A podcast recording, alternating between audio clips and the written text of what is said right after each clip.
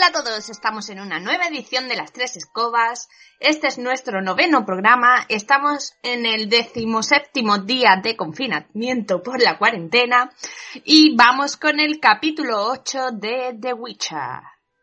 ¿Qué tal, Almería? ¿Cómo vais? Bien, buenas tardes, Rocío.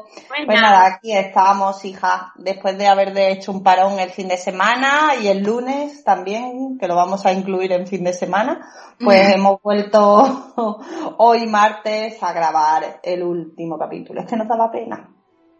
Y entonces, pues lo estábamos alargando la cosita un poquito más para poner un poquillo de high.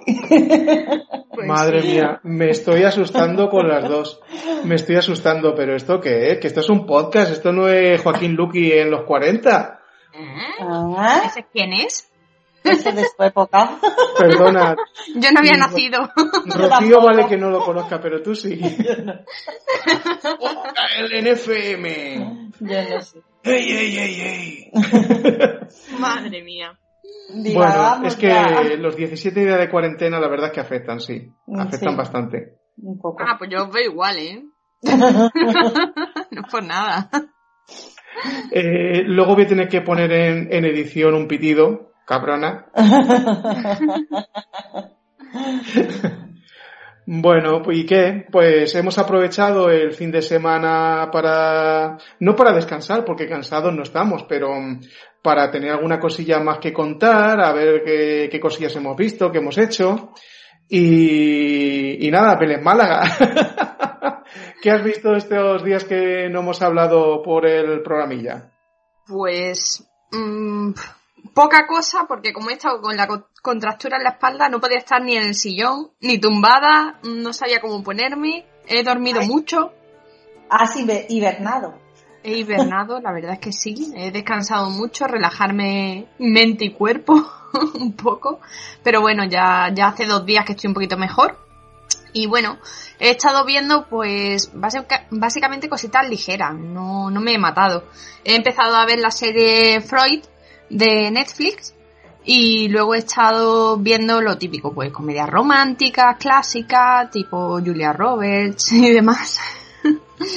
y ayer vi la película española Hogar y de Mario Casa y Javier García, creo que se llama, no me acuerdo. Bueno, está en Netflix también y la podéis ver, vaya, es un thriller más bien y es entretenida. Bueno, no es una gran película, las hay muchos mejores del género, pero bueno, para pasar el rato pues no está mal. Pues mira, nosotros de, de Julia Roberts hemos visto, hemos empezado a ver también una serie, eh, se llama Homecoming, que es de veteranos de guerra que vuelven a Estados Unidos y entran dentro de un programa y la verdad es que hemos visto más o menos la mitad de la serie, son capítulos muy cortos de media hora y parece que lo que nos enseñan al principio no tiene nada que ver con lo que luego va a resultar. hay una trama por ahí rara, pero bueno, seguiremos viendo. Así que poco podemos contar, solo eso que el personaje que interpreta Julia es mm, una es psicóloga el terapeuta. Eh, es terapeuta, psicóloga. Eh, que digamos que tiene trato y con es ellos. terapeuta y gerente. Sí, y exactamente, y es también la gerente de la especie de, clínica. Pero que mm, juega en dos espacios temporales y no queda nada, nada claro a nivel del capítulo 4 de lo que va a ocurrir. Sí. Mm. Esperaremos al final a ver qué pasa. Y de películas, mmm, a ver, hemos visto varias cosillas, pero especialmente creo que Maite y yo queremos hablar de Puñales por la espalda. Sí, está súper chula. A mí me gustó mucho. Eh, la verdad es que sorprende mucho que, mm, eh, a ver, los que hemos leído hace muchos años a Agatha Christie o hemos visto sus películas, la verdad es que si las ves ahora a lo mejor se ven un poco, a ver. Hace un guiño también la película de Se ha escrito un crimen. Sí, se ve un poco mm, las películas eh, basadas así en Agatha Christie como antiguas. Bueno, no hace mucho vimos una... Sí, la de Orient Express, el asesinato en Orient Express, pero una versión nueva. Sí, una versión nueva y la verdad que estuvo bien. Y esta pues está muy graciosa, a mí me gustó mucho, eh, la protagonista es Ana de Armas y la verdad que hace el papel súper bien. Yo la veo actuar, no sé, me gusta mucho, expresa mucho con los ojos y bueno, y, la verdad es que me, me gustó mucho. Pasamos un rato entretenido, se a mí se me hizo súper corta. Y no corta, ¿eh? Y, y luego pues hay un, está Tom Johnson, eh, ¿quién más sale? Raúl. Chris Evans. Evans. Eh, sale... A ver si lo decimos. No, no quiero decir Catherine Zeta-Jones porque no es Catherine Zeta-Jones, pero siempre confundo a una actriz con, con, la otra, no sé por qué, que no tienen nada, absolutamente nada que ver, que es la actriz que sale en Mentiras Arriesgadas con Arnold Schwarzenegger. Eh... Sí, ¿tú crees? Sí, sí, sí. y, y, no me sale el nombre, pero vamos, el reparto es muy interesante. Como dice Maite, eh, Ana de Armas está espectacular.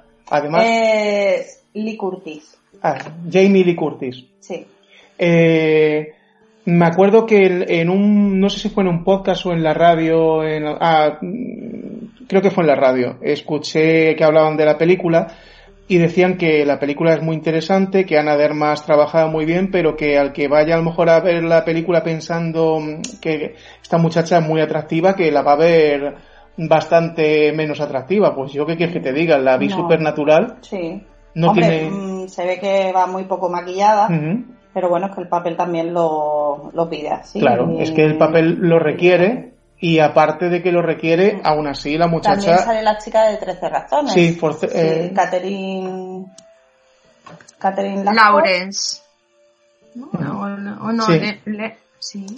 Ah, y bueno, y el que hace un, un papel impresionante es Daniel Craig, el, cero, el último 007, sí. que digamos que representa un poco una imagen de Hércules Poirot, que es el típico detective de Agatha Christie. Sí. A ver, no es Agatha Christie, pero, intenta mm, es una película seria pero que tiene algunos puntos que aunque no, que parecen si cómicos. No Agatha Christie espérate ¿Eh? que lo voy a mirar. No no no no no, seguro que seguro que no seguro que no. Seguro que no. Y eso es lo que hemos visto nosotros este este fin de semana así de, destacar porque luego eh, yo he seguido viendo Walking Dead y la verdad es que el capítulo de la semana pasada, que creo que ya comenté que era para despedir temporalmente a un personaje, me pareció bastante aburrido, aunque quizás sea necesario. Y el de esta semana, la verdad es que tiene muy buena pinta. Muy buena pinta. Mm, es más, no sé si, sabréis que con la movida esta que ha habido del coronavirus, pues aparte de que eh, no se han doblado muchas de la serie la estamos viendo en original sí o sí, eh, por ejemplo, el último capítulo, que es el 16, eh, se ha suspendido. Está grabado, pero no está editado y no lo van a, no lo van a poner en las cadenas. Y se entiende una de dos, o lo pondrán en verano o cuando empiece la siguiente temporada será el capítulo inicial. Y también a causa de esto se ha retrasado el lanzamiento de, de otro spin-off de la serie, porque tenemos The Walking Dead, que es el universo principal, eh, eh, Fear Walking Dead, que es mm, el spin-off, y, eh, ostras, ¿cómo se llamaba mm, el otro? No me sale ahora.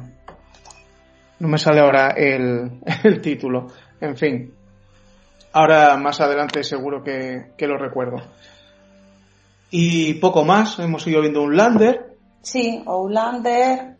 Que ayer eh, Movistar, ayer lunes sí, Movistar publicó el último capítulo, que fue el 7 de Outlander, y bueno, pues en sintonía con toda la temporada, no vamos a decir nada más. No. ¿A que no, Rocío? No. No, tiene, tiene cosas muy bonitas sin que, que nos, nos hace guiños a hechos históricos. No estoy diciendo nada, por favor. Nada, ni guiños ni historia. Que no la hemos visto. Pero que por supuesto no voy a decir, Rocío. Y, y nos mezcla la que, trama. se le escapa, se le suelta la lengua y madre mía, tiene un peligro. La aventura la que vive esta familia de viajeros del tiempo bueno, bueno, ya, ya, ya, Raúl, ya. Venga. Outlander está muy bien la temporada. Nos está gustando a los dos. Ya está. ¿No? ¿Te pues está gustando? Mucho. Vale, para mí también. Bueno, pues ya podemos ir con el capítulo, porque ya que no me dejáis hablar, iremos al capítulo 8 de The Witcher. Bueno. Bueno, ¿Cómo, ¿Cómo empieza? Pues nada, parece que volvemos a Cintra, ¿no? El castillo ardiendo. Bueno, la eh, sí. sí, bueno, sí. Sí, la ciudad completa, pero principalmente el castillo y vemos a, a Gerald que, que coge un libro y recuerda el momento en el que dio, hizo la promesa a Calante justo antes de que le encerraran sobre Ciri, que él la, si la iba a llevar, le iba a cuidar y cuando llegara el momento lo iba a devolver.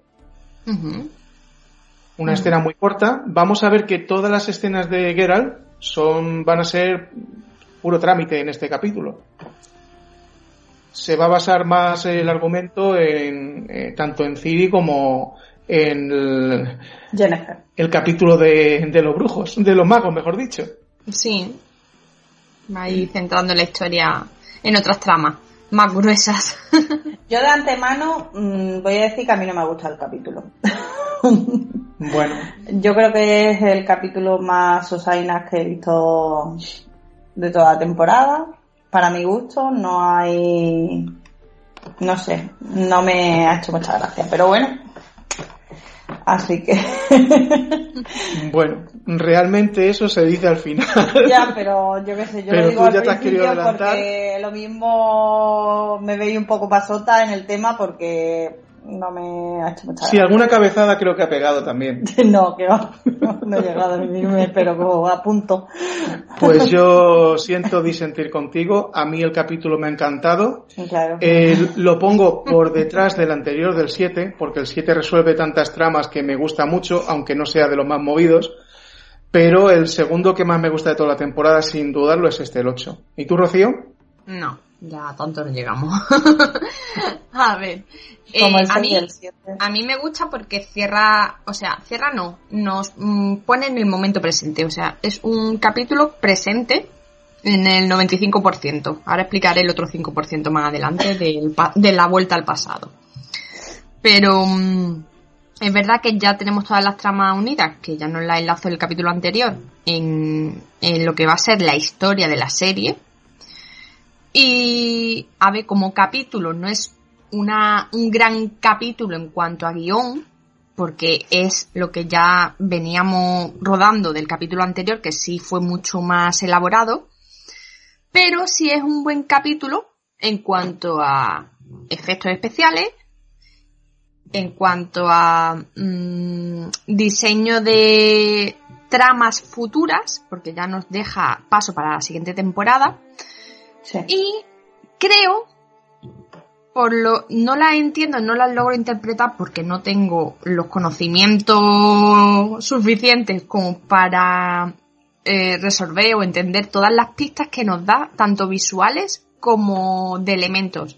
Creo que nos está dejando muchísimas pistas este capítulo, que en un futuro las veremos más, mm, o sea, nos daremos cuenta o si volvemos a visualizar la serie desde el inicio, eh, vamos a decir, ostras, si nos lo estaban diciendo ya. Así que creo que este capítulo deja mucho porque hay mucho primer plano de muchas cosas. Em, son muchas pistas.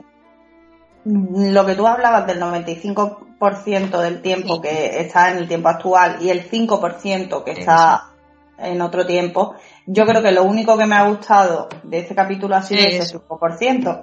Lo demás. Madre mía. Raúl ya me estaba mirando con cara de. Voy a llorar. ¿Pero qué estás diciendo? Voy a llorar. Para, para cada uno, los gustos pues son distintos. Es así. Pues mira, bueno, mal. Lo bueno, así, más o menos esta ha sido la visión general que tenemos los tres del, del capítulo. Ahora vamos a, desglosarlo y a, y a profundizar de lleno en él. Así nada. Vámonos a Cintra en llama ardiendo, a Geralt viendo la habitación de donde estaba la reina, desde donde se tiró en el capítulo anterior por la ventana.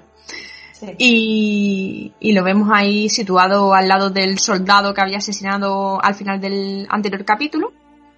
Y hace como un recorrido, de ahí viene lo que yo empezaba a explicar, que es muy visual este capítulo, muchos detalles. Vemos el vestido de terciopelo verde colgado, vemos el libro manuscrito abierto con que me llama la atención que hay un como una especie de conejo blanco, me ha recordado un poco a Alicia el País de las Maravillas, el tiempo, el, el, este, el destino, no sé. Creo que hay muchos elementos mm. y, y bueno, nos hace un repaso de lo que es la batalla. Pasamos a otra escena viendo a Geralt a, a lomos de sardinilla. Y bueno, va por mitad del bosque y ve a un señor pues que está como apilando cadáveres. Que son, digamos, unos, unas, bueno, personas de Cintra, ¿no? Ciudadanos de Cintra.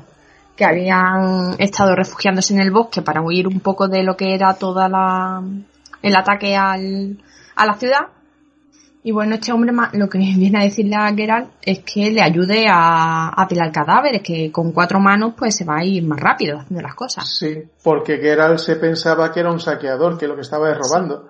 Y este hombre le dice que si yo estuviera robando no estaría moviendo los cadáveres. Claro. Y bueno, y el, el, el señor este se cree que Geralt es carnicero. Mm, no, no, no, no. Desde el principio se da cuenta de que es un. no, le está llamando carnicero todo el rato. Sí, se lo llama, pero porque tú date cuenta que la fama que tienen en esta época los, los, los brujos. Tienen fama. No, pero que me refiero, me refiero a que es una broma entre los dos, creo, desde el principio, que congenian así, como diciendo. Vale, saqueador, pues tú carnicero. Si yo soy saqueador, tú eres carnicero. No sé, creo que es un cachondeo que se traen. Sí, más, o menos. y bueno, pues lo vemos ahí apilando, tal. Geralt le recomienda a este hombre pues que se vaya de allí, que huya de, ese lugar, que, los muertos están muertos y ya no, pues no pueden hacer nada más por ellos. Y, y este señor pues nada, sigue insistiendo.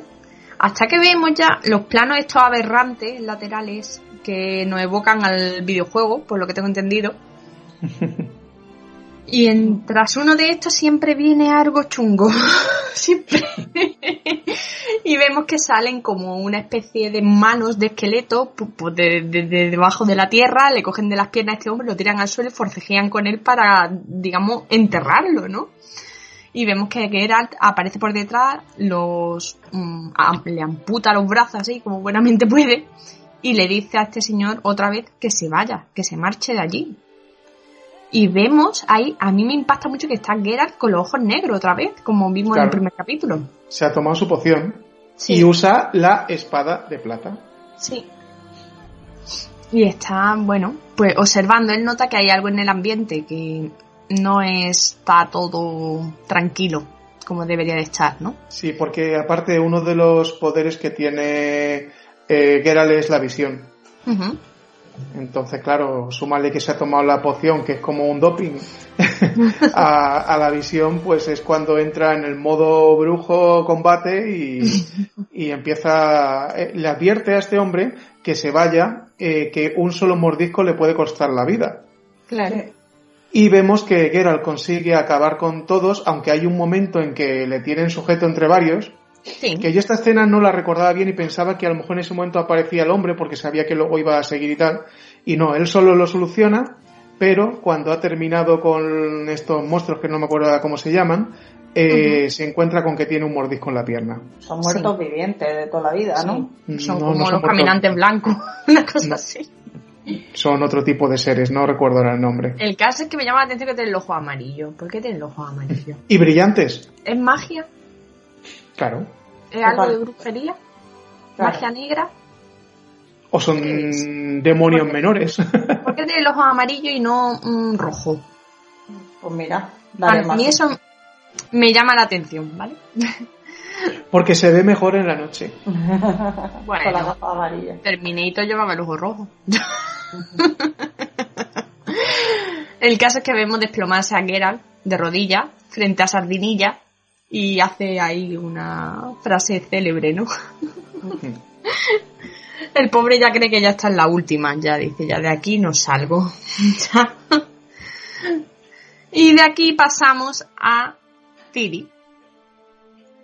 Despertándose así como le está dando el sol en la cara, pues parece que está como de resaca. Y, y vemos que se le aparece pues una señora que se le pone pues enfrente, ¿no? Ella la señora del mercado del otro capítulo. Sí, sí, sí, sí. Donde ella robó el caballo para escapar.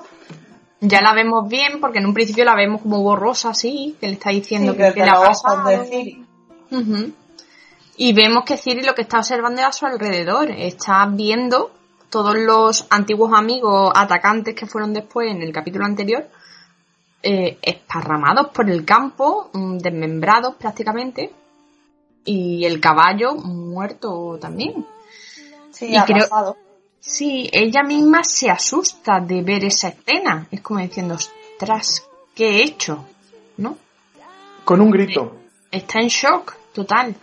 Me gusta mucho, eh, bueno, la señora esta pues le insiste en que se tranquilice, que se vaya con ella, que la va a cuidar y que no le va a faltar de nada, pero me flipa el plano, el plano este cenital, que vemos a el campo o sea, el campo arrasado, bueno, no arrasado no porque no es fuego, sino todas las mazorcas estas que había cortadas y luego una cruz eh, que en llama, ¿no? Así como Sí, esa sí que es que es el suelo quemado. La cruz que la, justo la zona donde estuvo ella, que parece que, también tenía ella una, una, hoguera ahí hecha. Lo mismo también por la onda expansiva ha quemado el mm. suelo.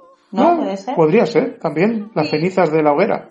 O que haya, digamos, ella cogido el poder del fuego hasta el caballo como que se le ha despellejado la piel de la misma onda expansiva del grito que ella ha pegado. Y, y las hierbas, yo como las he visto, ha sido un poco como arrasadas, eh, mm, muertas, muertas. Sí, sí, sí, sí, sí. Una onda expansiva, vamos. Sí. Y bueno, ahora la vemos caminar pues con la señora esta en dirección a la casa de, de esta mujer. Y ahora nos abre la cabecera de la serie ¿Qué me decís? Sí. sí. De, la cabecera. además ha habido capítulos en el cual no ha salido siquiera la cabecera. Que mm. no. O han sido simplemente un par de notas musicales y, el símbolo de Witcher. Y... Bueno, el símbolo que cambia en cada capítulo. Sí, sí. Sí, sí, eso sí. Aquí ha aparecido el lobo. Bueno, pero cada capítulo explica, Rocío, un poco yo, yo explico a grandes rasgos más o menos desde lo que poco que sé, porque el caso. Eh, digamos que mm, ya no sale solo el símbolo del lobo, sino que vemos cinco símbolos en círculo en torno a uno que se está formando eh, en el centro eh, a partir de elementos de los símbolos que, que lo rodean. Podemos decirlo así. reconocemos algunos, otros me suenan también, pero no sé ubicarlo así a simple vista. He ubicado el símbolo del lobo por Geralt, el de mm, el león por Cintra, el de las estrellas, bueno, la estrella, luna, sol, esta extraña por Jennifer. Y luego el símbolo final es el del lobo con una especie de colibrí y una estrella. Entonces, que sí, que yo lo tengo aquí textualmente que son mensajes encriptados en las cabeceras estilo Juego de Tronos.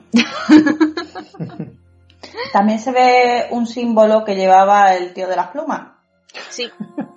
Eh, creo que lo llevaba en el pecho, si no me equivoco, o en el casco. No me acuerdo, ahora mismo no lo ubico. Pero sí se ve también ese. O sea que ya vamos viendo cómo van las historias entrelazándose en los tres puntos que nos interesan. Jennifer, Geralt y Ciri. Y nada. De, ahí pasamos, ya termina la cabecera, creo. ¿O quieres decir algo más?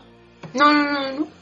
Y vemos eh, el mar, mucha niebla y un barco que está anclado y en una barca, pues vemos cómo están, vaya, valga la redundancia, desembarcando los magos de, vamos a llamarle la resistencia, ¿no?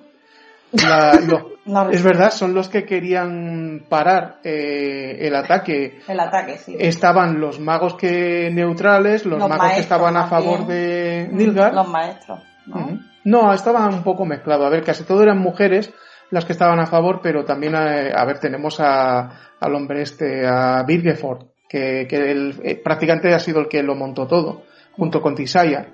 Y el caso es que están desembarcando y, y se disponen a parar al ejército de, de Nilgar. Nos hablan de la fortaleza, la fortaleza de Sudenhill, que es una especie de frontera entre el norte y el sur, en un paso que se estrecha sobre el río que divide ambas eh, partes de, del continente. Y según está explicándonos esto, y hay conversaciones que tampoco tienen hasta ese momento gran importancia, ¿no? Lo único que estamos viendo, pues... La fortaleza que está La fortaleza que es impresionante y, y las, los magos y las magas que van a, a participar. Eh, y de ahí pasamos ya eh, en la misma fortaleza a la típica escena. A mí estas escenas me gustan mucho. O sea, a mí la escena de batalla me gusta.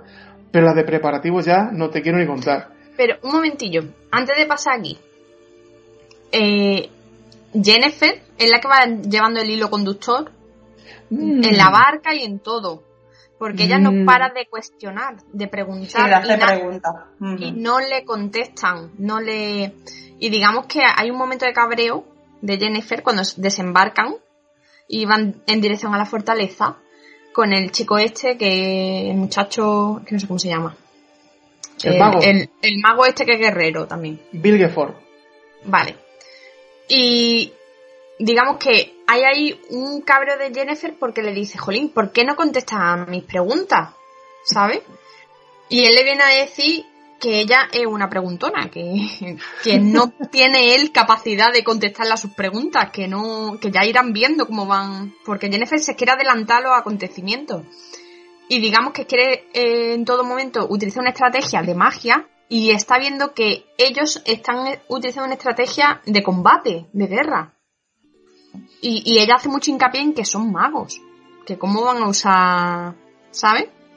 Y creo que esto es un importante para lo que va a venir ahora, que va a ser la fusión entre una estrategia mágica y una estrategia de combate, durante todo el capítulo. Mm, a ver, estoy casi de acuerdo contigo. Es que hay magos que son más terrenales, bueno, magas, que son más terrenales, que su forma de actuar es más haciendo conjuros sobre la naturaleza, y hay otros que son más mágicos a la hora de hechizos en elementos. Eh, más fantásticos, sí. A ver, esto es lo, típico de siempre. Tierra, fuego, aire y viento. No, aire y, agua. perdón. agua. Hay agua poca es, No, aquí agua la verdad es que hay poca. El río estaba seco. Pero se ve, se ve enseguida, eh, lo más que no estamos adelantando, mm, quién tiene el poder del fuego, quién tiene el poder de la tierra, etcétera, etcétera, ¿no? eh, yo lo que quiero decir es que mm, aquí Fíjate que Tisaya, digamos que es la, la madre superiora de. Sí, de hecho hay una escena poco después que dice que va a ser el. ¿Cómo se llama? Jennifer. No, el tío este. Biggerford. ¿Biggerford se llama? Pues Biggerford dice ahora que va a ser papá. diciendo mamá es Tisaya. Mamá y, papá, claro. El caso es que él le vemos que toma el papel de general y se hace cargo y claro, él es un mago guerrero, él tiene sus poderes, su, su fuerza, pero él es un guerrero ante, ante todo. Mm, lo que pasa es que esto lo iba a decir un poquillo más tarde, pero sí, no sé, yo no estoy de acuerdo contigo en, en la parte de que, de que Jennifer mm, sí pregunta, pero ahí no la ves todavía con intención de destacar. La veo muy humilde para lo que ha sido durante No, no, no, no, no, no te vayas por los cerros de Úbeda. Yo no he dicho que ella quiera destacar nada. Yo he dicho como que ella quiere preguntarle a todos como diciendo, pero mm, ¿qué vamos a hacer? Mm, contadme, ¿sabes?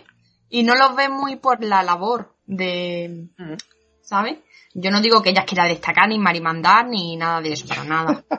Yo la veo, eh, y ella como que se enfada como diciendo, jolín, pues yo estoy preguntando qué vamos a hacer y nadie me contesta y nadie me sabe decir. Y el otro le suelta el chascarrillo como diciendo, eres muy pesada, tía, preguntando, yo qué sé qué vamos a hacer. Cuando lleguemos y veamos, pues tiramos para adelante. ¿Sabes? Es más o menos así la historia, lo que yo quería expresar. Bueno, entonces no, no, me, no te he entendido bien. Bueno, pues después de los preparativos, a ver, que los preparativos mola porque lo ves preparar lo que dices tú, eh, tanto tema mágico como guerrero clásico. Eh, están preparando unas pociones, eh, le hacen como una especie de sellado mágico, preparan flechas, preparan arcos, espadas y de aquí pasamos a la noche. O sea, no cambiamos de, de lugar, pero cambiamos de, de, tiempo. Llegamos a la noche y vemos como Jennifer habla primero con una campesina que está preparando flechas cuando los demás están un poco más en plan festivo. Relajado. Sí. Y eh, esta mujer está, no ha parado de trabajar y es que por lo visto pues ella perdió hace tiempo a su marido, ella ha perdido su granja, ha perdido su ganado porque los soldados se lo han quedado todo. Entonces un poco aparte de, de, su defensa es su venganza también. Sí. Eh, vemos luego que... Pero, pero, espérate, espérate. El punto fuerte de el punto fuerte de esa conversación que nos contextualiza eh, que la mujer ha perdido a su hijo, la granja y demás, viene a ser que cuando ve a Jennifer hacer, magia. en la flecha, la envidia.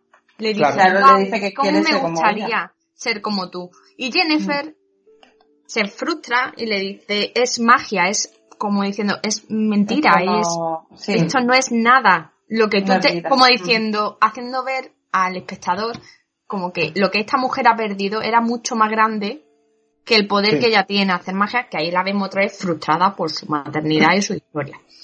O sea, yo creo que el punto fuerte de esa conversación es eso.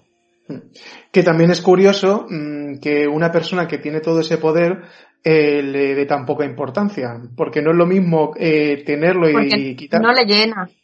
No, no le llega la felicidad. Volvemos a lo de siempre, ya lo que quiere es ser madre. Sí, no, a lo mejor sería feliz con su poder y siendo madre y sería la mujer más feliz del mundo, pero como no puede tener eso y lo que, lo que tiene es el poder, pues no le, no le compensa. Creo que, que ese es el punto ahí. Y nos vuelve a recordar otra vez este elemento. Siempre, esto va a estar constante. Pum, pum, pum, sí, pum. Totalmente.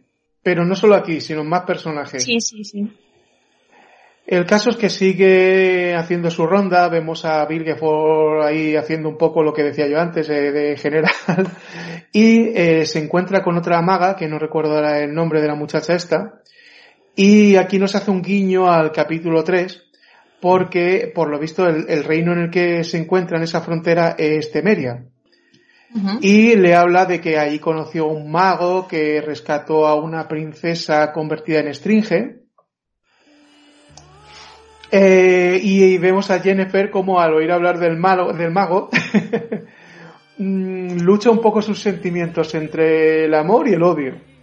Uh -huh. eh, luego vemos que ya charla con Tisaya y aunque al principio se mantienen en sus piques y en su lucha así entre eh, maestra y discípula, vemos que al final acaban las dos sonriendo juntas, que ya se, se respetan incluso a una pregunta que no recuerdo que le hace Tisaya, eh, ahí nos da una, una, idea del tiempo que ha pasado desde que salió, que dice que ha vivido tres vidas humanas, Jennifer. Pues le pregunta si está preparada para morir. Sí. Uh -huh. Es lo que le dice Tisaya. Y Jennifer le contesta, otra vez volvemos a lo mismo siempre, que ya ha vivido dos o tres vidas y que ninguna vidas, ya sí. No, dice, he, ya he vivido dos o tres vidas y ninguna me ha satisfecho. Uh -huh. Entonces volvemos otra vez a, a, que la vida ya no le puede ofrecer más. Uh -huh. y, y, ahí la rectora le dice que ella tiene mucho que ofrecer todavía, como que no se rinda a morir, que ella tiene mucho poder, mucha capacidad y vale mucho más que lo que no tiene. Sí, y le deja claro como que ella va a ser su discípula, la que va a ocupar su lugar. Sí, lo que es curioso, imagínate que si Jennifer ha vivido dos o tres vidas, las que habrá vivido Tisaya. Pues a ver. bueno, vemos al, al, tío de las plumas en todo su esplendor en la tienda de campaña, con su mapita en la mesa, rodeado de su séquito de militares, de las chicas estas, eh, Frigila. De Frigila Y bueno, están ahí preparando la estrategia para atacar la fortaleza. Y vemos que la que ahí tiene el poder es Frigila. Incluso más que caer, ¿eh? Sí, sí, sí, sí, sí, pero es que lo maneja como le viene en gana. y digamos que le desvía el tema porque ellos están muy centrados en los modos de, de atacar y demás. Y ella le viene a decir algo de Ciri. O sea, lo desvía como diciendo, no, no, no, es que la niña es muy probable que esté en tal sitio y tenemos que ir a por la niña, que sí, que tenemos que hacer el ataque, pero que no te ofusques tú en seguir adelante con los ataques, que después de, ir a la fortaleza vamos a ir a buscar a la niña. O sea, está como que percibe que la niña está cerca. a ver, está claro que mm, entiendo perfectamente que lo pueda manejar porque si Jennifer, que es de la misma, vamos a decir, promoción que, que Fringilla, tienen la misma edad y Cair, por muy mm, cabeza del reino que sea, no deja de ser un hombre. ¿Y qué puede tener? ¿30, 35 años? Ella lo maneja como quiere. Ella lo maneja como quiere. Eh, encima tiene poder. Pero, ¿es él? ¿El qué? Eh, Cair, ¿es él? No te entiendo. Mm, a ver, porque a mí me mosquea. Ah, que tú piensas que puedes. No, yo creo que Cair lo que está es bajo la magia de la chica esta. ¿Tú piensas que pueda ser el Doppler? No, el Doppler no. No, no, creo. No, no, no, creo. ella como, como maga lo detectaría, imagino. No sé, porque si No creo. El, el Doppler se escapó y ella no ha perdido el contacto con él, no creo, no. Bueno, ahora volveremos dentro de un rato al Doppler, otra vez. yo tengo mis serias dudas. No, a mí no me. La verdad es que no me cuadra a mí. Y no con este personaje, con otro. Ah, También. Creo que eso ya ha debido pasar, no sé, a lo mejor me equivoco. Yo creo que las cosas no son tan fáciles. no, no, sí, está claro que, en este universo de, de, de Geralt no, no, es no son las cosas fáciles, eso está claro. Y bueno, lo que deciden en este consejo, bueno, lo que decide Fringila, es que van a poner a prueba la, la protección de los muros de la fortaleza, ¿verdad? Sí. Entonces vemos que parece como una especie de estrella jugada, un meteorito que está cayendo en, llamas. ya, parece. No, todavía no. Espérate, espérate. un poquillo. un poquillo, un poquillo bastante, ¿eh? No, es justo a continuación, pero bueno, a ver qué me vas a contar. No, el caso es que pasamos a la escena en la que vemos al niño cepillando el caballo. No sabemos de dónde ha salido este niño. Y de repente vemos que está Ciri detrás. Entonces ya lo ubicamos. Ah, vale, eh, perdón. Estamos en la granja de donde está Ciri, acogida.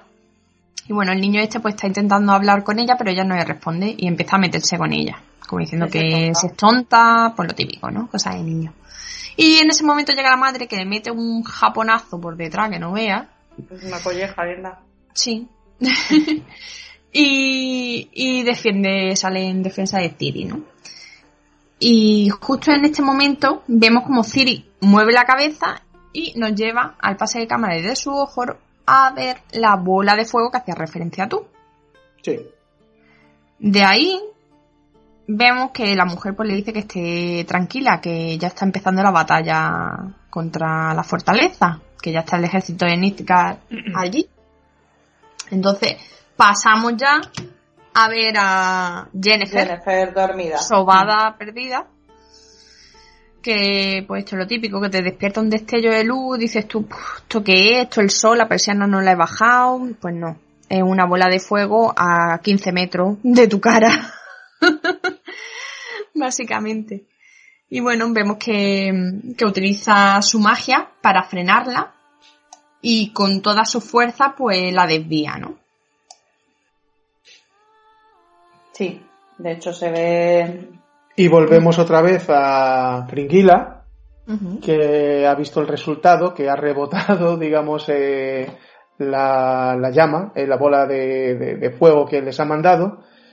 Eh, mira a una maga con túnica que tiene a su lado. Una maga junior. Y dice que hay que repetirlo la mujer se lo piensa como sí, porque ve la toga de la amiga en el suelo vacía. Y vemos que efectivamente cuando está preparando la bola de fuego, ella misma se consume igual que ha pasado con su amiga o compañera. Sí, se están inmolando un poco por la causa. Y claro, eh, es lo que volvíamos otra vez, que el poder y la magia tienen un gasto, tienen un coste. Claro. Y tal y como se convierte en otra bola de fuego, con una, lo que me hace gracia es que la mandan con una catapulta, no con algún poder mágico. Pues Hombre, si se hacen bola de fuego no tienen fuerza para mandarse. No son meteoritos. no, no, no son meteoritos. Hay un fallo, a ver, eh, si tú creas unas reglas, mm, tienes que seguir esas reglas con todas las consecuencias. Y un fallo que yo veo, por ejemplo, aquí, cuando Jennifer se despierta eh, y repele esa bola, mm, no consume ningún gasto de ella. Pero porque es mm. contención, no es ejecución. No sé, no, sé, no me, no me termina de quedar claro. Porque ella no está creando de la nada. Ella está parando. Sí, eso sí. sí no es un, elemento creado de la nada. Sí, la verdad es que es un escudo, realmente lo que le, le, cansa, digamos, la, la, gota. Bueno, lo rebota y ella tiene más fuerza mil veces que las niñas, estas junior, malas sí, De todas formas, eh, le merma, le merma sus propias fuerzas. Que se, va a ir notando en este combate como los magos poco a poco, cuando van usando su poder, van menguando. Claro. Mm. Todavía queda combate. Bueno, y tanto. ¡Maurro! no, la verdad, el combate está bien, yo no lo veo mal. creo que hay, hay un despliegue de fuerza mágica brutal. Eh, vemos a Frigila hacer de la nada una cajita muy bonita, así como de típica de adorno, ¿no? de metal. Y se la da pues a uno de los comandantes o no También mago, ¿no? Porque es el que lleva la niebla. Sí, pero la lleva por la caja, creo yo. Bueno, ahora lo vemos. Mm. Sí, sí. Un poco todo. Vemos que de ahí pasamos a la fortaleza, ya es de día, y todos los magos pues están observando así entre escondidos y demás eh, el lugar donde estaba la catapulta del ejército, de donde lanzaban las bolas de fuego. Y vemos que, no hay nadie, que no, que no están los soldados, que también están ellos un poco nerviosos porque por lo visto han pasado ya dos días desde el ataque y, y los soldados del rey del norte, de la zona del norte, no, no han llegado todavía están un poco mosqueados, como diciendo, estamos solos ante la nada. Y ahí aparece una bruma por el bosque y nos llevan a este señor, el de la cajita, eh, con sus brazos abiertos, eh, pues generando esta bruma mágica, no sé. Se ponen todos en alerta, todos los magos empiezan a correr, a ubicarse cada uno en un lugar. Digamos que la rectora es la que los coordina y obliga a Jennifer a eh, subirse a la torre y le hace hincapié en que reserve su caos. Sí. Nuevamente, otra vez. Y de ahí pasamos a Geralt, que va en un carruaje tirado por los caballos del señor este Mercadel. y, y bueno, lo vemos que está delirando, ¿no? Y este señor está intentando todo el tiempo despertarlo, que no, que no se duerma, que no... El caso es que mm, vemos ahí como Geralt intenta moverse, e incorporarse y nada, no va y viene. y en, en una de estas empieza a decir palabras, eh, nombres, mmm, no sé, mmm, esto es muy raro. y con, Sí, está como, sí, afectado. Vemos una escena en la que está él, de pequeño, dentro de un cobertizo, parece, jugando con un cubo en la cabeza. Y, un y la primera cosa que vemos de Gerald, de, pequeño. Sí. Y bueno, pues está él imaginándose que está luchando contra monstruos. Y está diciendo eso, pues que, que no, que no ataquen a la princesa a la chica que hay por detrás de él, que es la princesa que él está defendiendo. Y de ahí pasamos en el mismo Un momentillo. Un momentillo. Eh, aquí lo mismo es que como estoy mirando una cosa del correo, creo que no lo has dicho, que vemos que cuando lo, lleva el hombre este en la carreta, vemos que a ellos les está afectando también la niebla. Sí, están cerca. Eso quiere decir que ya estamos, estamos en el mismo plano temporal. Eso es muy importante. Oh, sí, eso lo hemos dicho desde el principio. Este capítulo es... El único salto temporal ahora mismo que hemos este tenido son las divagaciones de Gerald soñando con su niñez. de pequeño, sí. Entonces, bueno, vemos que Geralt, mmm, Geralt eh, niño, me refiero, está, está en el cobertizo y la que se supone que es su madre, pues está preparando la comida, le pone un banquete, vemos vaya, vaya. bien provisional. Anda que la hecho puré de verdura. Tiene toda una pinta. Está todo espectacular. Y, y, lo vemos a él pues sentado Mm, hablando con su madre y, digamos que hay una frase que marca mucho que le dice su madre y es vive y deja vivir. ¿no? Y creo que eso Geralt lo ha llevado tatuado en su vida. Por lo del primer capítulo que él decía que él no mataba. No sé. Sí. Creo que eso ha sido parte de su educación. Y digamos que la madre le viene a decir eso porque es la única forma que ellos tienen de aferrarse a algo, eh, a la vida, ¿no? Y todo viene también de que se están medio muriendo ahora mismo. no sé, creo que todo está en un plano así relacionado. Y también habla sobre el caos, no sé, es como que se juntan muchos elementos que nos suenan de otros personajes en una conversación muy corta. Y de ahí aparece un mini dragón dorado que le dice que es, es solo magia, no es real. Alguien nos ha dicho esa em, Claro, es que mm, desde el primer momento que se, se le ve a él de niño por la mesa que le pone la madre para comer y demás, ahí se nota que hay magia. Una madre en esa época y viendo cómo viven, eh, no prepara ese banquete de rey. Mm, entonces se nota desde un primer momento que hay ahí una aura de magia alrededor de la infancia de Gerard. Que se supone claro, ya viendo el dragoncillo dorado, que es un mini dragón, que no sé, es que es muy gracioso. pues se ve, se ve eso, que, que ahí él se ha criado con la magia, a lo mejor sin saberlo, porque era niño y pensaba que eso era normal. Claro. Pero sí. También un poco él se está dando cuenta de lo que vivió de niño, porque está recordándolo y diciendo, mm". sí. Más bien, lo está recordando también para nosotros, para el, que está viendo el capítulo. hombre, claro, es primordial. Hombre, es que esto, eso va a ser base de muchas cosas. Entender un poco cómo él llegó a ser brujo, porque esa historia también no la tienen, no la tienen que contar. Y espero que no la cuenten. En algún momento puede ser. el caso es que, bueno, volvemos a la fortaleza y bueno, Jennifer está ubicada en lo alto de la torre, visualizando todo el terreno de batalla.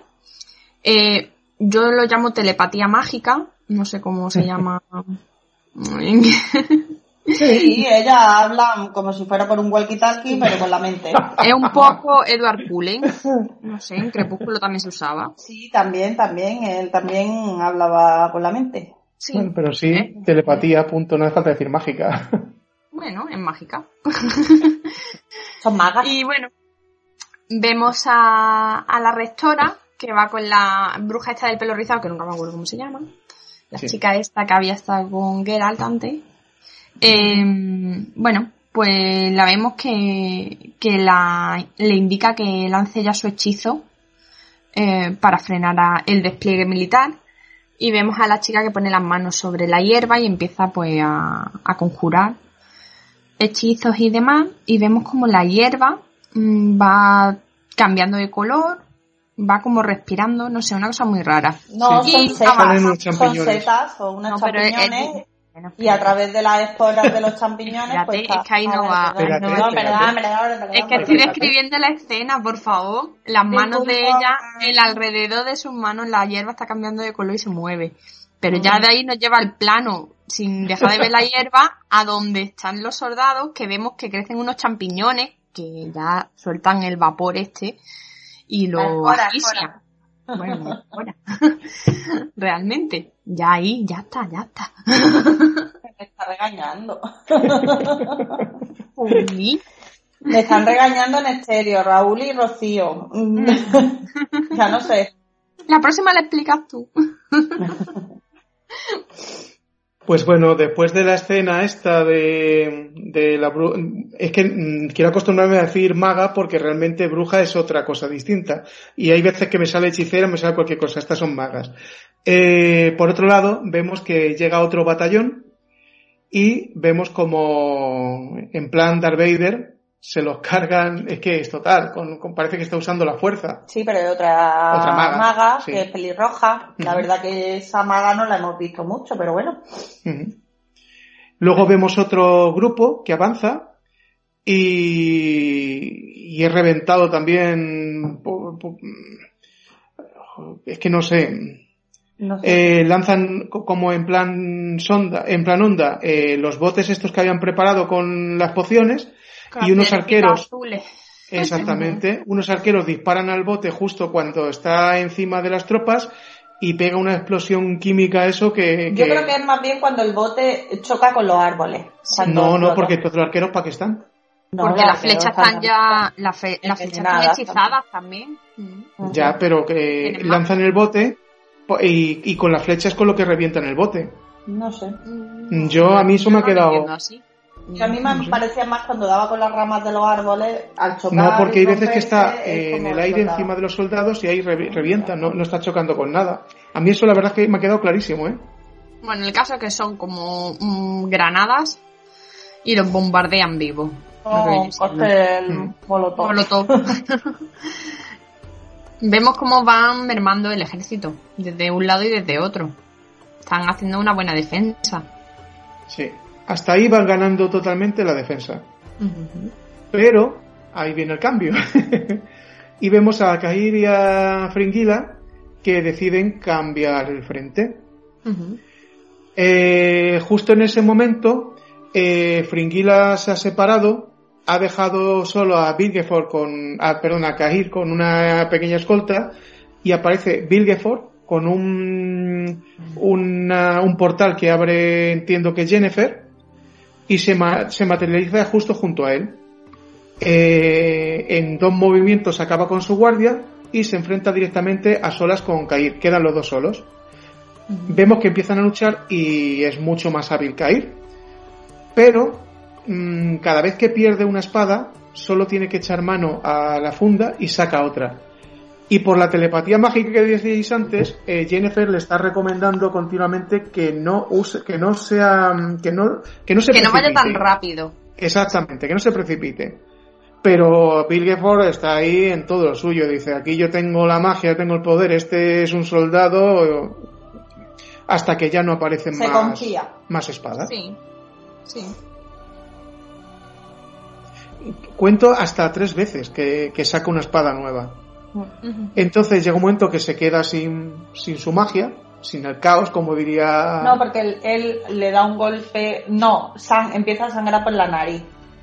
Y entonces al sangrar por la nariz se ve que no puede recargar la No, no, simplemente que ya se ha quedado sin. O que se haya agotado y no puede hacerlo más el truco. Entonces ahí también pega un poco de tonto Kagir y lo, le pega un, man, un puñetazo y cae barranco abajo hasta que se da un golpe en la cabeza y parece que se queda ahí cao. Aquí es curioso, justo en este punto, porque es mm, décimas de segundo. Hay como una ligera pausa en la batalla, pero realmente no ha pausado. Pasamos a, una parte en, la que Fringila está con unos arqueros, abre un portal en el suelo y coloca a los arqueros alrededor. Cuando les ordena disparar, se ha abierto un portal dentro de la mm, fortaleza y está acribillando a los aldeanos a flechazos. A la vez que con una especie de, de fuerza de telequinesia ha reventado las puertas de la fortaleza. Y está entrando la bruma dentro. Está entrando la bruma. Y con la bruma entra el mago que antes iba con la caja. Sí. Antes iba con la caja, no, que va con la caja. Sí, pero que daros cuenta que nada más entrar dentro y dejar la caja. Desaparece. Desaparece. Él se ha extinguido entero gastando sus fuerzas con la, con la, bruma. Se ha gastado entero, como una pila. Ya hay. Una cerilla. Vemos que Jennifer está un poco agobiada. O sea, mm, ve ve que Jan se le está yendo todo de control y, no para de llamar a Tisaya a intentar conectar con ella, pero está fuera de cobertura. Yo la veo mm, que no da pie con bola. No sabe dónde ubicarse, no sabe lo que hacer. A ella la han mandado a estar en la torre, pero no. Pero no lo hace mal tampoco. ¿Pero qué está haciendo? Si no está haciendo nada, solamente está dando órdenes muy bien y está coordinando y además bastante bien. es que no me gusta la, Además es una labor súper importante. Lo que pasa es que, claro, cuando va perdiendo contacto con, con su gente, lógicamente se agobia, pero la verdad es que el trabajo ella lo hace estupendamente. De ahí pasamos a Tisaya en el bosque con, con Frigila. No, no, no es antes lo de Geralt. No. No, justo de aquí vemos que, que están vemos cara a cara a Frigila y Tisaya. Mm. La rectora está intentando convencerla todo el rato con que vuelva a ser ella, con que sea buena, con que digamos vuelva a la normalidad, se estabilice y ella dice que Nanay de la China y le lanza un hechizo y deja a, a la rectora pues prácticamente tiesa casi. La deja hecha polvo. Hmm. y de ahí vemos lo que hablábamos justo antes que justo en este momento el tío de la bruma con las cajas que llega a la fortaleza se le cae la caja ya porque ya se ha muerto y salen como una especie de gusanos grises. Sí sí. Y de ahí pasamos a Geralt Sí, sí, me estaba yo saltando lo, del primer encuentro de Jennifer y eh, perdón, de, de Tisaya y Fringilla, sí. Pues nada, tiene uno de esos despertares, ¿no? Eh, Geralt. Y le, vemos que... Le pide la bolsa. Sí, le pide la bolsa, su bolsa de, de mago, donde saca una de sus pociones y toma la mitad de la poción y la otra mitad se la echa sobre la mordedura, que aquello empieza a hervir como si se estuviera echando ácido sulfúrico. Agua oxigenada. Totalmente, no hace falta tanto. y le pide al hombre en ese momento que le lleve a las montañas azules, al otro lado del paso, que necesita volver a casa. Y vuelve a ver imágenes otra vez de su madre, eh, subido en la carreta, y como su madre le manda en un momento dado a por agua, y cuando vuelve de, con el agua, su madre ha desaparecido. Lo que estáis dejando un poco ir, que cada vez que aparece la madre no se le ve el rostro, lo único que se le ve es el pelo pelirrojo, cada vez que aparece... Es la pista, sí. En las imágenes, por eso sabemos que, que, es ella, la misma persona. Pues justo cuando acaba esta, esta escena del, del, niño, digamos, abandonado, y vuelve al, al actual, eh, bueno, bueno, bueno, bueno, en esa imagen el niño llega con el cubo al camino. Claro, y vemos que aparece una sombra muy grande y le dice, te estaba esperando, Geralt. Y el niño sale corriendo por el camino. Claro, el niño, mamá, mamá. Imagínate, como diciendo, que es el bicharraco este que me está diciendo que me está esperando. Y más un niño tan pequeño, porque ahí Geralt, que puede tener? ¿Seis años? ¿Cinco? Seis, siete, sí. Cinco o seis años. Y lo que, los que ya sabemos un poquito más de este universo, pues nombra a Basemir, que no deja de ser el, el que le ha enseñado todo. Bueno, tú que sabes mucho.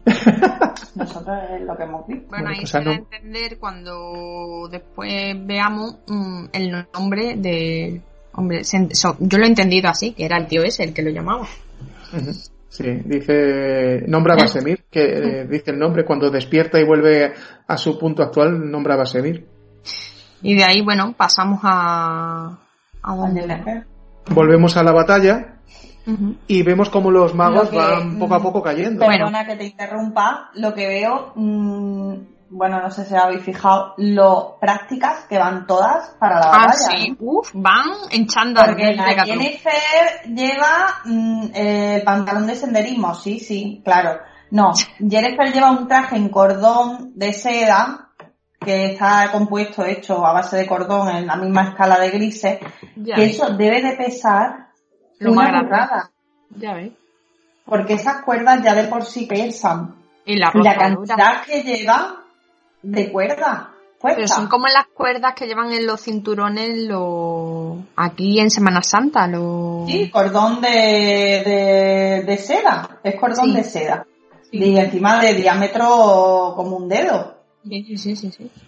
O sea, mm, es espectacular. El vestido es espectacular, pero práctico para nada. Encima todas enseñando... Mira, antes muerta que sencilla. Claro, si ah, para ti estupendo. Todas enseñando pechuga y no coge nadie angina ni, ni nada. Ellas van súper prácticas, pero bueno. Habría que dejarlo... Los colores también son elementos fuertes. Sí, eh, y la diferencia entre una maga y otra. O sea, más que nada son los colores. Sí. Además, que si en un momento dado, aunque vayan con la ropa que van, si tienen que ir flotando en el aire como la elfa Galadriel, lo hacen y punto. Ah, que viene esta, ahora aquí, madre mía. bueno, pues nada, era solamente un inciso que quería hacer. Bueno, el caso es que en la batalla los magos vemos que van, van cayendo, van muriendo eh, Jennifer no para de dar instrucciones, y, pero todo a pesar, a pesar de eso, todo va bastante mal. Eh, vemos a la bruja de rojo, que, que consigue bloquear la, la, que hace los trucos así como con la tierra y las ramas, cómo bloquea la, la puerta con bueno, raíces. Pues la mente se lo ha dicho Jennifer. Sí, sí, eso, es, eso es todo coordinado por Jennifer. Eh, pero algo pasa vemos que una de las brujas, Sabrina, la que dices tú que iba con la pechuga bien escotada, y dos de los niños aldeanos eh, parecen como poseídos. Cada uno de los niños toma una de las pociones estas explosivas con las piedrecillas. Bueno, se las da a ella. Sí, se las da a ella.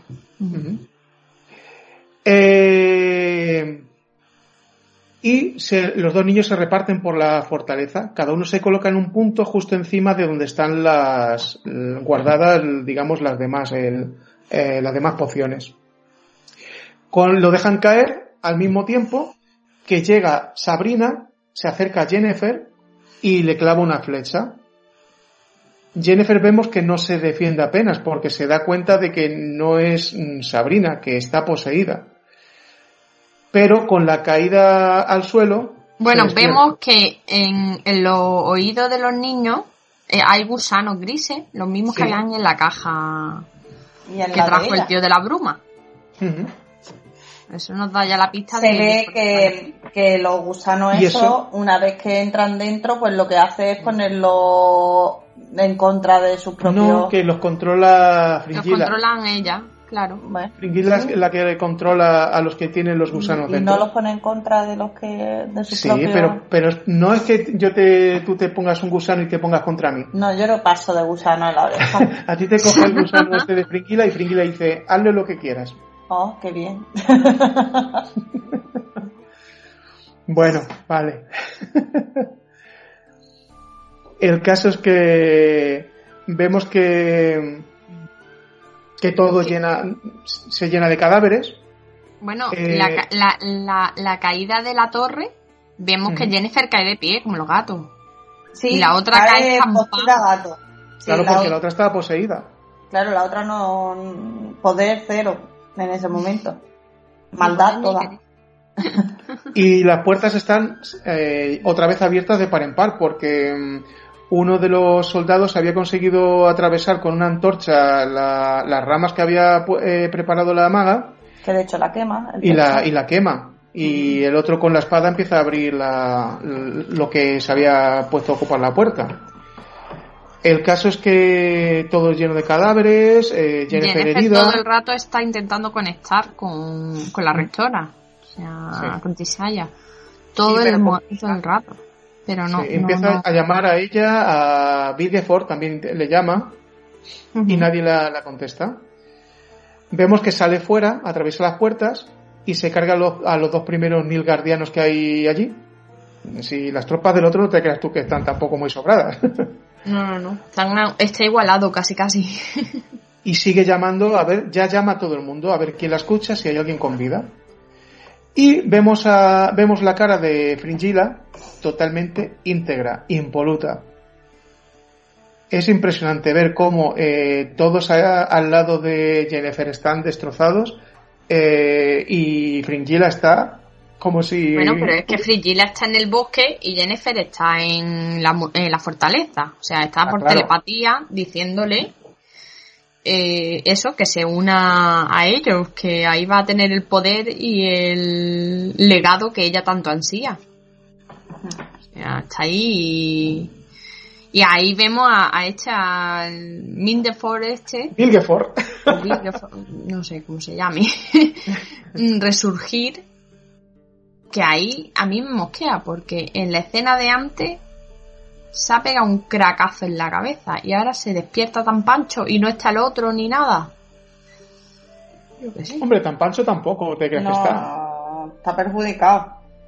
Y ahora se carga al soldado, al soldado este. este A mí eso es lo que me extraña también, sí. Por eso te digo, y con la rabia con la que se lo carga, que a mí el bicho se mete en el cuerpo, tú sabes. Mm. Mira, no lo había visto así, pero. Pero vamos a tener que esperar un tiempo antes de saber la solución a este entuerto, ¿eh? Sí. Sí, sí, porque hasta que venga la, la siguiente temporada mm, lo veo complicado. pues ahí, ahí es donde más mosca me ha dejado a mí, el bichito. Bueno, pero que tampoco hace nada malo hacia ella, ¿no? No, no, es, no es hacia ella, es como él se levanta y con la, lo sanguinario que es con el chavalete, que es que le revienta la cabeza y le sigue dando. Sí, y le está pidiendo ayuda además. Sí, sí, sí, sí. Y es de su ejército. Que no es de un militar de, de No sé, es que no me queda claro si el Doppler, que es a lo que tú te refieres, podría adoptar la, la forma y los pensamientos, recordar los pensamientos de alguien si se ha muerto, no sé, no... Hombre, es que si el otro era el Doppler, no sé, no lo sé. Yo creo que el, otro, era el Doppler y, y, cuando se le ha ido a cargar este, ha, adoptado el cuerpo de este. Esa es mi teoría. Próximamente. la verdad es que es, complicado, ¿eh? es complicado y lo malo es que vamos a tener que esperar bastante y, y cuando llegue el momento rememorar esto, porque si no nos vamos a perder. Bueno, a ver si en el momento yo me acuerdo de lo que he dicho ahora. Pues lo tienes aquí grabado, hija mía, lo tienes aquí grabado. eso es lo bueno. El caso es que al mismo tiempo que sucede esto que estamos contando, Tisaya también despierta. Y volvemos a Geralt. Le vemos tendido delirando y alucinando y mm, ve a su madre, de repente ve a Jennifer, otra vez ve a su madre.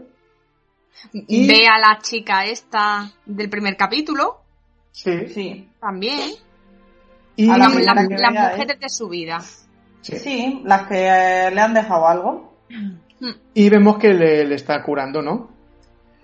Eh, y en último momento le habla de la batalla de Sodenhill.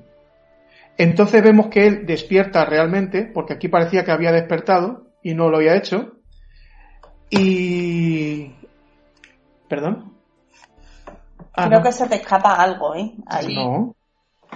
Un poco bastante. no, yo lo que veo es que él está... Le veo dormido, ¿vale? Y parece que despierta y ve a su madre, ve a Jennifer, ve a la niña esta. no es la cosa tan liviana. No, sé es tan así. A mí me, eh, ya verás cómo va a caer. La primera que ve es a la muchacha esta del primer capítulo que mata, esa es la primera. A la segunda que ve es a Jennifer. Sí, y luego a su madre que le está curando y, le vemos la cara. a su madre que le pide que se una melena pelirroja. Y él le pide que se acerque a ella y ella mientras le va diciendo por qué lo dejó. le y él le está pidiendo cuentas de por qué le dejó allí. Y ella le va diciendo que era lo mejor para él. ¿Sabes? Y la llama y le dice Vicena. Vicena. Y le dice, mírame a los ojos. ¿Y por qué tengo los ojos? Eso es. Que es lo de la canción del final del capítulo. Y le dice...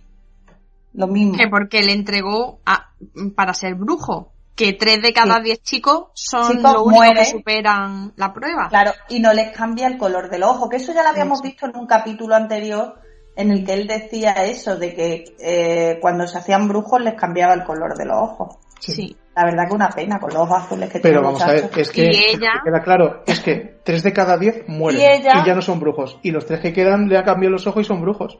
Vale. ¿Y ella de qué color tiene los ojos? Azules. ¿Amarillos? Amarillos también. Es Magata. Eh, bueno, pero es que ella no puede ser, porque solo pueden ser brujos los hombres. Pues ella tiene los ojos raros también. No sé, tendría que volver a ver esa escena para ver el color de ojos. ¿De qué color tiene los ojos ella? Pues espérate, hija mía, pues ha ido.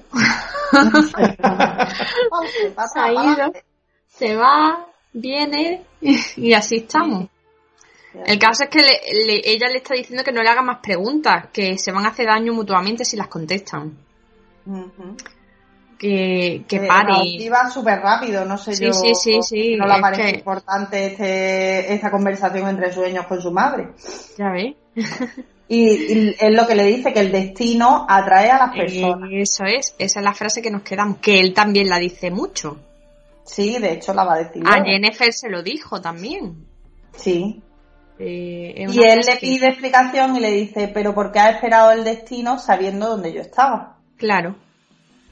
Eh, es como que siempre ella ha dejado, lo ha dejado en manos de todo lo que todas las cosas que ¿Sabes lo que pasa? Que como estaba tomando mis apuntes a la vez que lo veía, eh, lo había desordenado un poquito, porque yo aquí lo tenía cuando despierta, llama a su madre Vicena, cuenta lo de los tres de cada diez y todas estas cosas. ella tiene los ojos verdes, ¿vale? Vale. Pero él le pide que le mire los ojos. Sí, sí, sí. Qué lástima de hijo, qué pena. Ya ves. Y es eso, que le dice que si le gustan sus ojos, como diciendo, mm, no sabes el, dolor y el daño que he sufrido yo porque tú me dejaras para convertirme en brujo. Claro, lo que he tenido que pasar. Claro. Pero bueno, algo de magia tendría él en su sangre, porque si su madre era mágica también.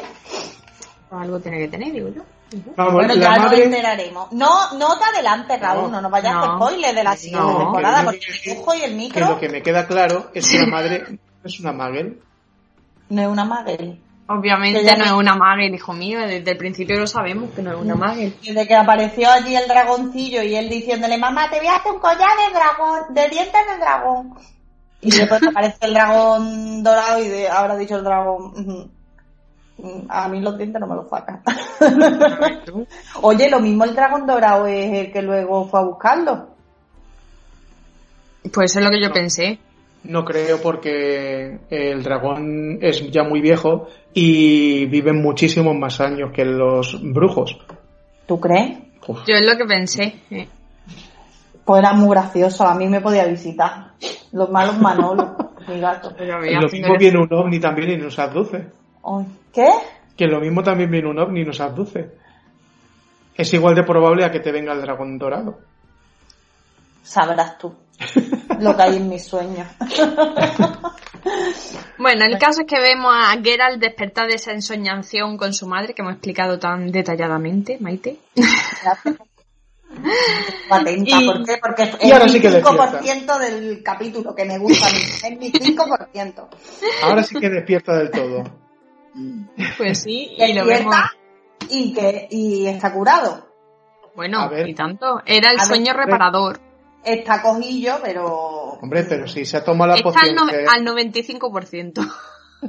no, yo diría que el 97%, por, dar, por darte la contraria. Y la madre le ha puesto hierbas ahí en la pupa. Le ha puesto una tirita de dragón. bueno, bueno, venga. Vamos ya. Que luego soy yo el que se va por los cerros de Hueda. El caso es que cuando despierta, eh, le pregunta al hombre que, que no me haga gesto, por favor, Maite, que, que, le pide que le lleve a la batalla. Le pregunta no. si su casa no. queda muy lejos. No, no, no, no, no, no. no, no, no se despierta y lo primero que le dice es que dónde está la mujer. Claro, y le dice cuál, y, si y le dice cuál de ellas, de todas las que has nombrado. Vamos a, ver, que estamos resumiendo, que tampoco... Pero, bueno, pero que son graciosos, Raúl. importante. Bueno, pues para eso El caso es que él se enfada. Él se ofusca, él se ofusca y se cabrea y se va levantado de pie ya, tira para el carro y el hombre le viene a decir lo de no, no esperaba, eh, no esperes que te pague porque yo soy un mercadel, no tengo dinero para pagarte el que me haya salvado la vida, pero te doy el derecho de sorpresa.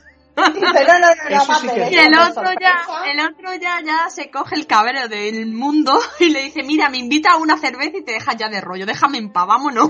Ya no quiero más derechos de sorpresa. Pero que esto es después, que primero despierta y le pregunta lo de la casa y, cuando... No, le, dice que a qué distancia del de allí, del, campo, de, batalla, está su casa. Dice a una hora con un caballo. Y luego durante la conversación es cuando le dice todo esto. Y le dice, te tengo que dar las gracias por salvarme la vida.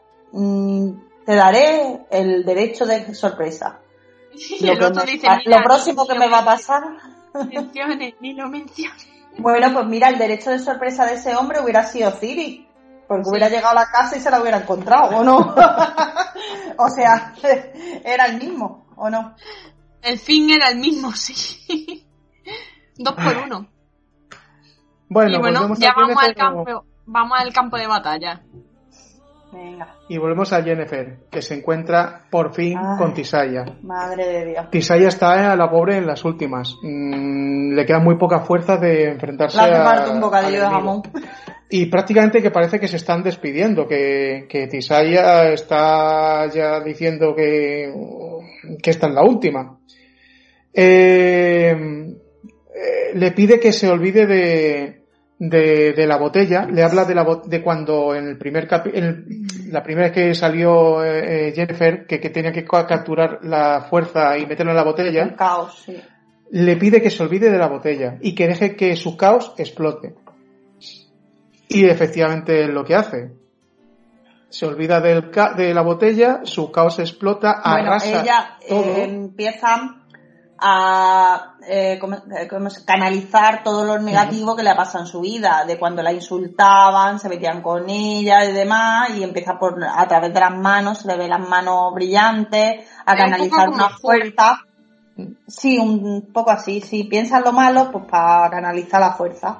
Pues arrasa con el bosque entero, soldados incluidos. Arrasa con fuego. Lo que es increíble es que Tisaya, que parecía que estaba ya lista, es tipo mm, dragón. Es capaz de, de crear alguna especie de, aunque no se ve, no se ve, un escudo de protección Sí, pero es lo que estaba hablando Rocío, que con los escudos de protección no gastas fuerza. Gastas fuerza con los conjuros y con la magia. De todas formas estaba reventada. Pero bueno, pero para protegerte siempre te queda algo. Maite, cuando en el capítulo en el que iba el asesino detrás de ella y la reina con el niño, no tenía ya fuerza para protegerse de... de pero ahí estaba creando túneles de, tiempo. Claro.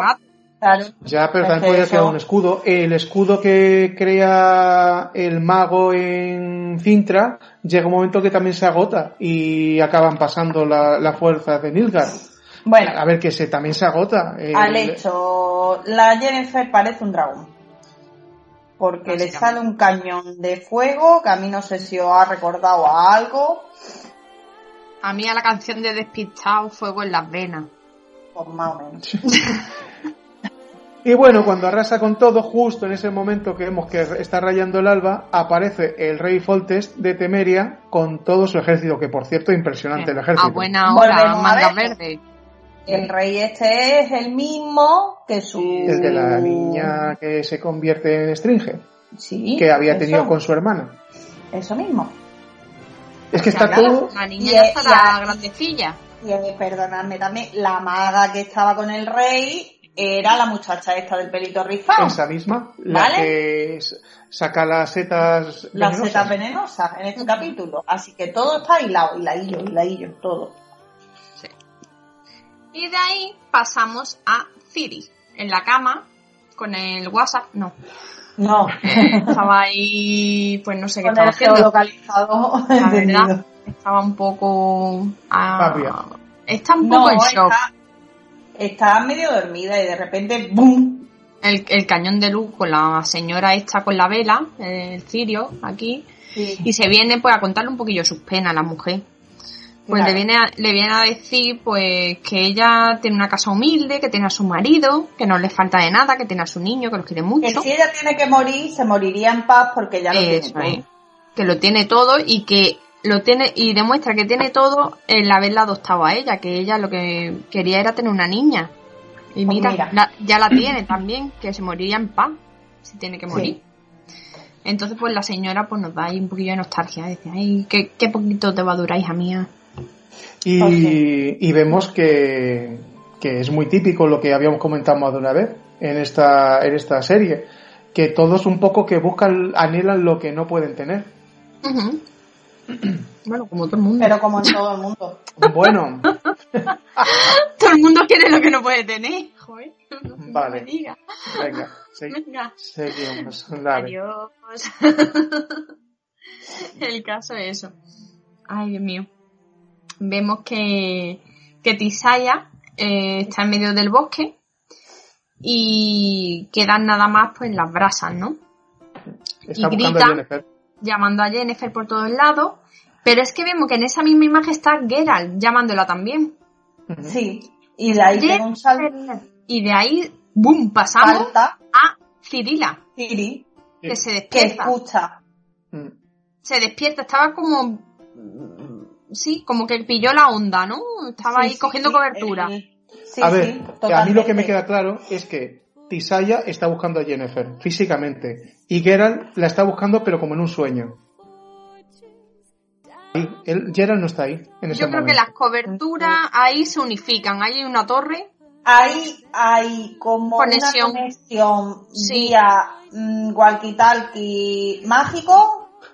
Sí. Y ahí se han pillado la onda de Geralt con la Ciri y, y la, la Tisaya lo mismo Tisa haya hecho algo también. Y la, Al llamar a Jennifer, ha pero, su pero Jennifer, pero Jennifer no pilla.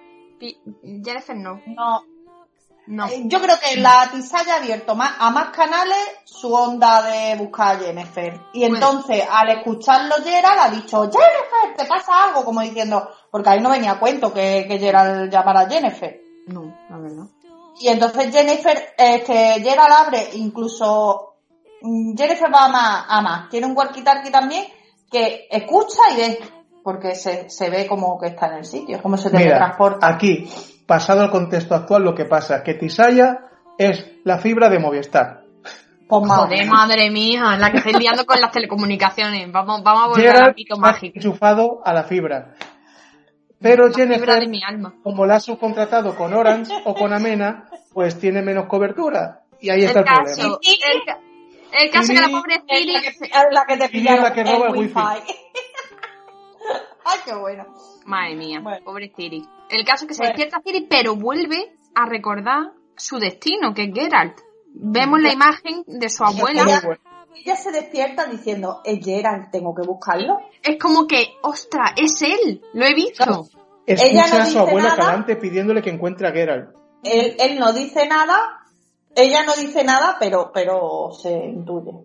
Lo el bueno caso es que, Tiri, se coge, se pone su capa, llena mierda y se va para el bosque a buscar a Geralt. Esta señora no ha tenido tiempo para lavarla a la niña trae. No, hija, no, es que ya está una noche nada más, puertica mía. Madre mía, si la hemos visto no había lavadora.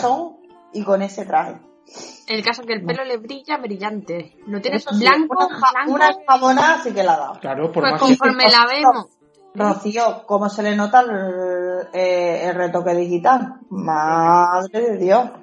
Pero conforme la estamos viendo adentrarse en el bosque, vemos que por el lateral llega el carruaje con Geralt y el mercadel. Y sale a su encuentro por la esposa. Ahí le cuenta que se ha encontrado una niña en el bosque que la ha cogido y él le dice que se ha encontrado un brujo y el brujo salta de la carreta y se va para el bosque a buscar a la niña cuando llega allí siente la presencia de Ciri. Sí, sí, sí, sí, sí, sí, sí. Y ella la de él. Claro. Y es como el encuentro en la playa. Como imanes. Sí, sí, sí, como imanes totalmente. Sí, hay un momento en el que sale la niña hacia el bosque y justo en la escena siguiente llega Geralt a la misma finca, dices, puedes pensar, estos es que no se van a encontrar, nos van a dejar al final de la temporada y no se van a encontrar. Pero no. El hecho es que vemos a Geralt dirigirse hacia el bosque y el mercader se queda un poco como diciendo, ¿pero a dónde va? Toma la cerveza que te, la debo. el caso es que Geralt pues se dirige ahí, se adentra y lo vemos como que va ahí con el sensor activado, no sé si es por el colgante, no sé. Va ahí. Pues no, me he fijado yo si toca el colgante. No, yo por lo que estoy viendo no lo toca. Pero como que va y percibe algo. Pero que carita se le pone a Gerald. El caso es que se gira ya para irse, se da la vuelta otra vez, la ve a Ciri corre hacia él con los brazos abiertos y a él se, él se queda como diciendo, hostia, no sé. Sí, sí, no, pero es que se queda como, como, como si hubiera visto, yo qué sé. Como diciendo, ay, qué grande está, no sé. Y como si lo conociera de toda la vida, ¿sabes? Yo quizás hasta, le veo hasta, hasta como enamorado, fíjate. Hombre, que una niña todavía. No, no enamorada en el sentido. Enamorada de, padre, de. De padre, de, de, de, sí, paternalmente. De ay, mi niña, qué, qué, qué, qué, guapa y qué grande está. no sé, una cosa bueno, llega ya el momento, el encuentro, el abrazo, y le dice el Ciri a No, primero le dice Gerald a Ciri. Aquellos los destino. Siempre se encontrarán. Eh, sí, bueno, dime tú qué es lo que dice, porque tú lo estás viendo, Rocío. Aquellos unidos por el destino siempre se encuentran, le dice. Y Ciri le dice a él. ¿Quién es Jennifer? La pregunta de Pero es que la cara de él es buenísima. Sí, el pone la, cara de él Yo la niña me está oyendo. ¿En serio, tía? Me estás preguntando, pero tú, tú qué tienes que saber de eso. Eso es pasado. Es una pasada. A mí me encantado el capítulo. Deja el capítulo y vamos a la canción final, porque este capítulo tiene canción final también. Como algunos otros que también han Y la letra está muy chula. Sí. Bueno, la letra viene algo de el, aullido del lobo blanco. Eh, la, estoy leyendo a tiempo real. Al alba se oye más. Mm, y aúlla un corazón de piedra. ¿Y qué más? Ah, roto y en soledad.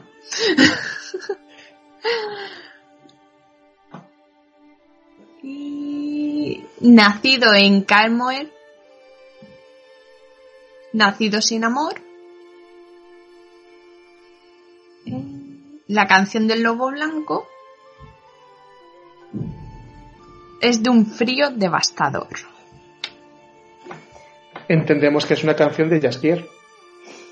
no pues le tires a los ojos.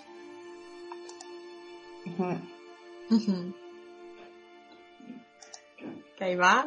A ver, a ver, a ver acero y plata puede surgir. no acerques tu pecho al suyo, ni tus labios a su rugir.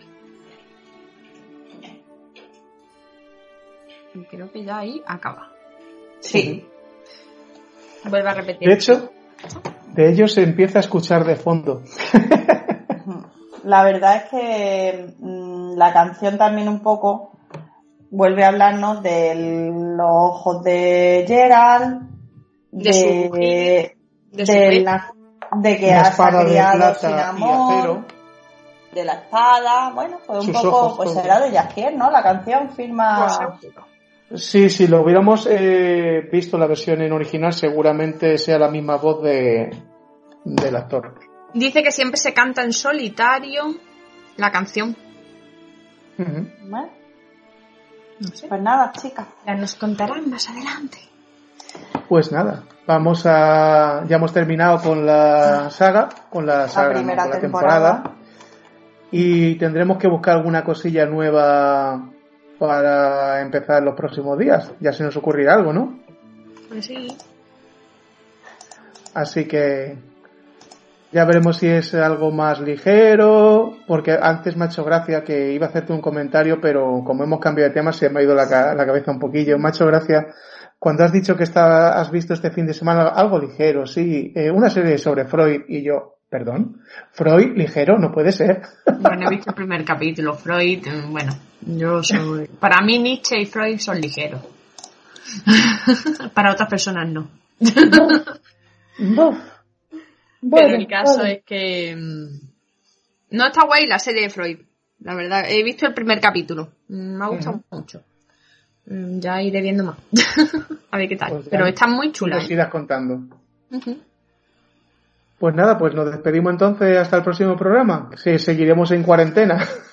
Seguramente, seguro. Vamos, yo no tengo duda ninguna. Esto va para largo, señores.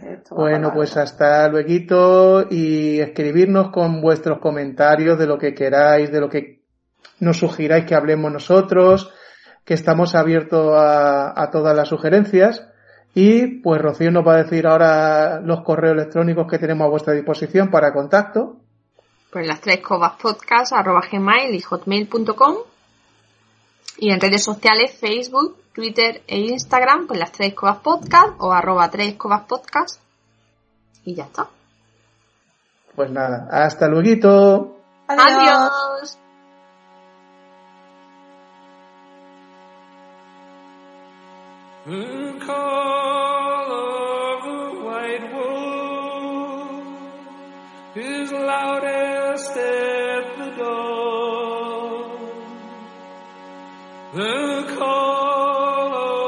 Stone heart is broken